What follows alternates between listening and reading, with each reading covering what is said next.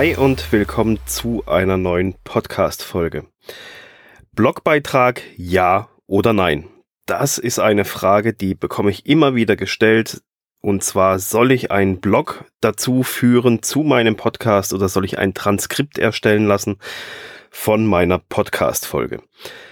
Kurz und knapp lautet meine Antwort immer selbstverständlich. Das solltest du auf jeden Fall machen.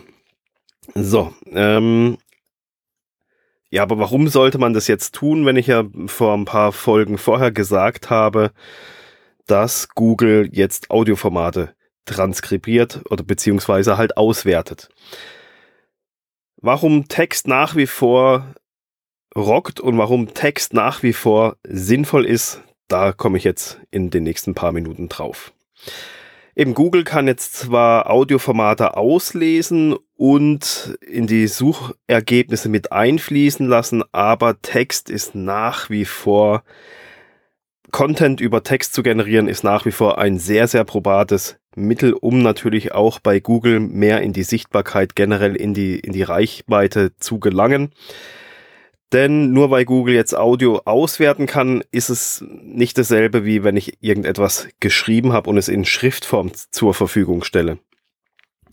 Man muss sich das auch so ein bisschen so vorstellen, nur weil man einen Podcast macht, kennt eigentlich plötzlich jeder, beziehungsweise Podcast ist, auch wenn es immer bekannter wird und immer mehr Leute Podcast hören, es ist trotzdem noch eine Nische. Und es gibt genug Leute, die keine Ahnung haben, was ein Podcast überhaupt ist. Und diese Leute erreichst du natürlich alle nicht, wenn du nur einen Podcast machst. Die erreichst du aber eventuell, wenn du das Ganze in klassischer Schriftform in Art eines kurzen Blogbeitrags machst. Denn nämlich so ein Blogbeitrag ist natürlich auch eventuell der erste Kontaktpunkt. Wenn jetzt jemand über eine Google-Suche geht oder Yahoo oder Bing oder sonst so irgendwas, irgendeine Suchmaschine und er sucht nach gewissen Begriffen und du hast einen aktuell laufenden Blog und tauchst dann in der Suche auf, dann klickt er da drauf, liest sich diesen Blogbeitrag durch. Und in dem Blogbeitrag kannst du ja deinen Podcast mit einbinden, also diesen Podcast-Player, dann sieht er den dort und das ist eventuell dann der erste Kontaktpunkt eines potenziellen neuen Kundens, der dadurch aber auch auf das Thema Podcast aufmerksam wird, weil er das bei dir auf der Webseite sieht, sich das vielleicht anhört und sich dann dafür interessiert und damit verbunden dann eventuell deinen Podcast natürlich auch abonniert. Also es geschriebener Content kann natürlich auch ein sehr, sehr gutes Mittel dafür sein, dass du eventuell darüber neue Zuhörer generierst, äh, gewinnst die du vorher gar nicht erreicht hättest, weil sie dieses Medium Podcast gar nicht kennen. Und wenn du keinen Blog hast oder keinen Blogbeitrag, keinen Artikel, dann passiert das eben eventuell nicht. Dann ist es natürlich auch so, dass du in geschriebenen Beiträgen auch weiterführende Informationen sehr, sehr gut verlinken kannst. Du kannst ein Eintragsfeld machen zu deinem Newsletter, du kannst auf deinen Shop verweisen, du kannst eigene Produkte mit einbinden, eigene Seminare mit einbinden.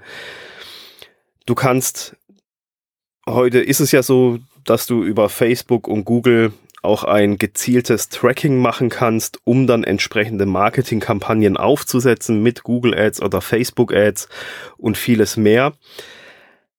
Ein paar Sachen kannst du natürlich auch im Podcast mit einfließen lassen, wie äh, trag dich in mein Newsletter ein oder hier geh mal in meinen Shop und dann kannst du da mal die Produkte anschauen oder mein neues Seminar.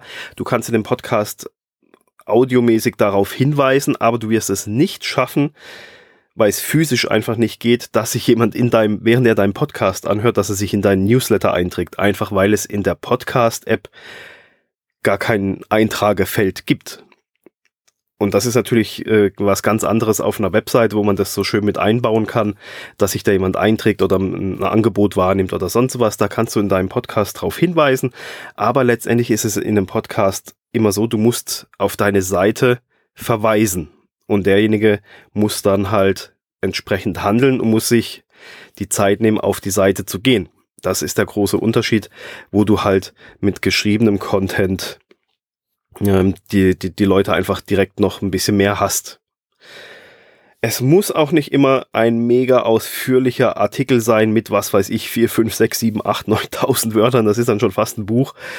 Also es muss nicht ein massiv riesiger Artikel sein. Es kann auch eine kurze Zusammenfassung sein, ein kurzer Abriss mit den entsprechenden Links, die du natürlich auch im Podcast genannt hast, damit das dann so ein bisschen stimmig ist. Aber eben, also es ist ganz individuell. Du kannst einen längeren Blogbeitrag schreiben, du kannst aber auch einen kürzeren Blogbeitrag Beitrag schreiben. Manche Podcaster lassen sich auch ein Transkript von ihrer Podcast-Folge erstellen. Die schreiben nicht extra einen Pod Podcast, Beitrag, Blogbeitrag, Menschenskinder, sondern die machen sich ein Transkript und tun einfach dieses Transkript als Blogbeitrag veröffentlichen. Es geht da einfach darum, dass man halt nochmal eine Schriftform hat, um eben für Suchmaschinen relevanter zu werden, weil es ist letztendlich, wenn du dir das so ein bisschen vorstellst, du erstellst einen Blogbeitrag und hast einen Audio-Podcast, da schließt sich jetzt wieder der Kreis, was ich in, in der Folge vorher bezüglich Google gesagt habe, die verlinke ich hier auch nochmal, ähm, dass Google das äh, Audio jetzt auswertet du generierst für Google doppelten Content, also doppelt so viel Content. Dadurch nur da, den Podcast machst du sowieso und dann schreibst du noch eine kurze Zusammenfassung oder Transkript. Somit hast, gibst du Google die Möglichkeit, dein Audio zu indexieren und deinen Blogbeitrag zu indexieren. Also ist das noch mehr Content, den du da lieferst. Und eben, wie gesagt, du hast halt viel mehr Möglichkeiten.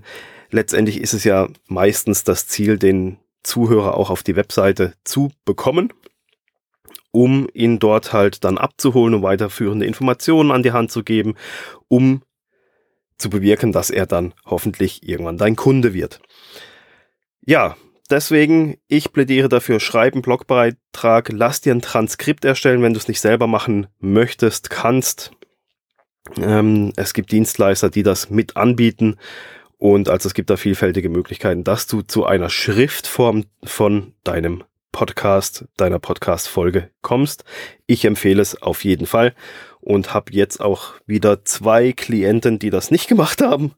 Äh, für den einen darf ich jetzt über 200 Podcast-Episoden in einen Blog rüber transferieren. Das geht zwar recht zügig, ist aber trotzdem ein bisschen Arbeit. Aber man, wenn man sich das jetzt rückblickend mal überlegt, über 200 Podcast-Folgen, die veröffentlicht wurden, wo es ausführliche Shownotes mit dazu gibt. Da, da hat er sich echt Mühe gegeben und aber kein Blog. Und das ist einfach so viel verschenkter Content, so viel verschenkte Möglichkeiten, um eben auch bei Google und in allen Suchmaschinen sichtbar zu werden, relevant zu werden. Also das ist eine Menge Content der letzten paar Jahre, der da angefallen ist, der da einfach ja, jetzt rückblickend, man muss einfach sagen, verschenkt wurde. Ne, Potenzial, was da einfach verschenkt wurde. Deswegen mach es direkt von Anfang an.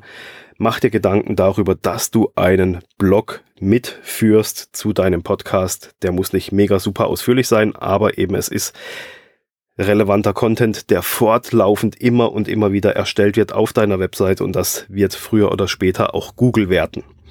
Und ja, das war's für diese Folge hau in die Tasten und schreibe fleißig Schriftform zu deiner Audio-Podcast-Folge. Wir hören uns dann wieder in der nächsten Folge, hoffe ich. Bis dann. Ciao.